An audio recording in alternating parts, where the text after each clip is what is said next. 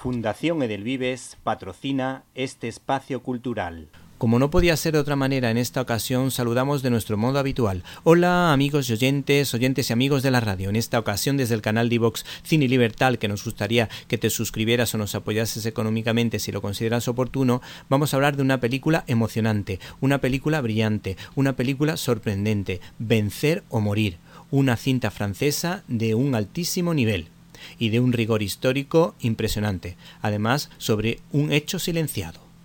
La falta de delicadeza de una de las hijas de Luis XV, Madame Victoria, al menospreciar al pueblo que protestaba por la subida del precio del pan, en la que dijo Pero Dios mío, si podían resignarse a comer paté en corteza, fue la anécdota que colmó, entre comillas, el vaso para que se desencadenase y se entendiera la Revolución Francesa pidiendo libertad, igualdad y fraternidad. Acuérdense de esa bella bello himno que tienen los franceses. ¿Y quién no iba a estar de acuerdo con estos ideales? El problema es que fue un quítate tú para ponerme yo, ya que se convirtió en un régimen formado por el matrimonio entre el terror y su esposa la guillotina pues se impuso por la fuerza, sí, sí, por la fuerza, relegando la dimensión religiosa del ser humano a la clandestinidad. Este hecho, junto a la recluta forzosa de los hijos de los campesinos de la Vendée, inició una guerra entre los partidarios de la monarquía frente a los partidarios de la república de carácter masónico. El caso es que los cineastas Vincent Motet y Paul Mignot han dirigido Vencer o Morir, vista por muchas personas en Francia, más de 300.000. Eh, esta película viene respaldada por la empresa Puy du Foix, eh, dueña de los parques temáticos de corte histórico ubicados en Toledo, España y en la región y en la región de los pueblos de Loira, Francia, en la que se recrean batallas históricas con rigor e incluso siendo políticamente incorrectas, algo bastante valiente y poco habitual. La mencionada producción fue presentada en el Parque de Toledo. Este largometraje permite conocer un hecho histórico silenciado en los libros de texto como comentaron los críticos de cine Jerónimo José Martín, experto en el tema, y Juan Orellana en Noche de Cometas, así como el profesor Alberto Bárcenas de la Universidad San Pablo CEU, que nos desveló eh, esa realidad a través de su libro La Guerra de la Vendée. La producción intercala las batallas con las reflexiones de carácter introspectivo.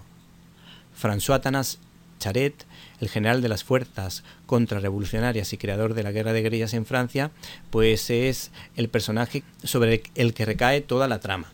Los diálogos están muy trabajados y están respaldados por unas escenas de acción muy bien rodadas. El ritmo es el adecuado y las situaciones están cargadas de dramatismo. Se trata de una producción emocionante que te mantiene en tensión de principio a fin.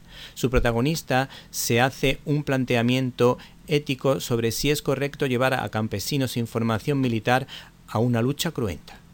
Los habitantes de esa región de Francia se ven obligados a plantearse el concepto de la legítima defensa por sus hijos, por su rey y por su fe, donde la persecución religiosa estaba al orden del día y los sacerdotes eran perseguidos con contundencia, no podían celebrar la misa. Eh, estos campesinos y estos nobles que estaban en contra de esa manera de actuar del gobierno de la época juraron lealtad y se encomendaron al Sagrado Corazón de Jesús, símbolo de la unidad. Muchos historiadores y escritores, para deslegitimar estas reivindicaciones, han intentado mostrar a los habitantes de esa región como fanáticos. Eh, algo nada más alejado de la realidad, aunque sí es verdad que en algunos combates eran terribles guerreros. No obstante, la historia hay que juzgarla con los criterios de la época en la que se desarrollaron los hechos. Eh, sería un error interpretarlos con la óptica actual.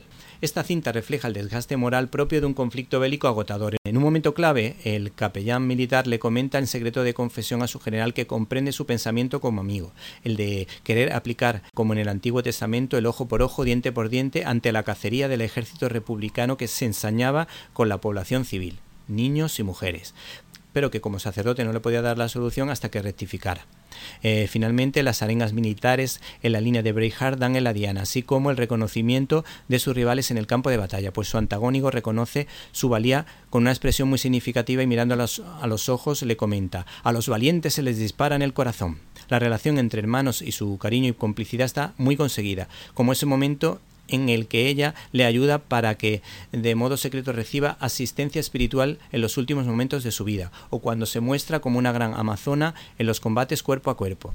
Y parece además un guiño al libro de George Bernanos, Diálogo de Carmelitas, salvando las distancias. Si te gustó este comentario, quizá podrías recomendarle nuestro canal de iVox Cine Libertad a un amigo. Te lo agradeceríamos con toda el alma.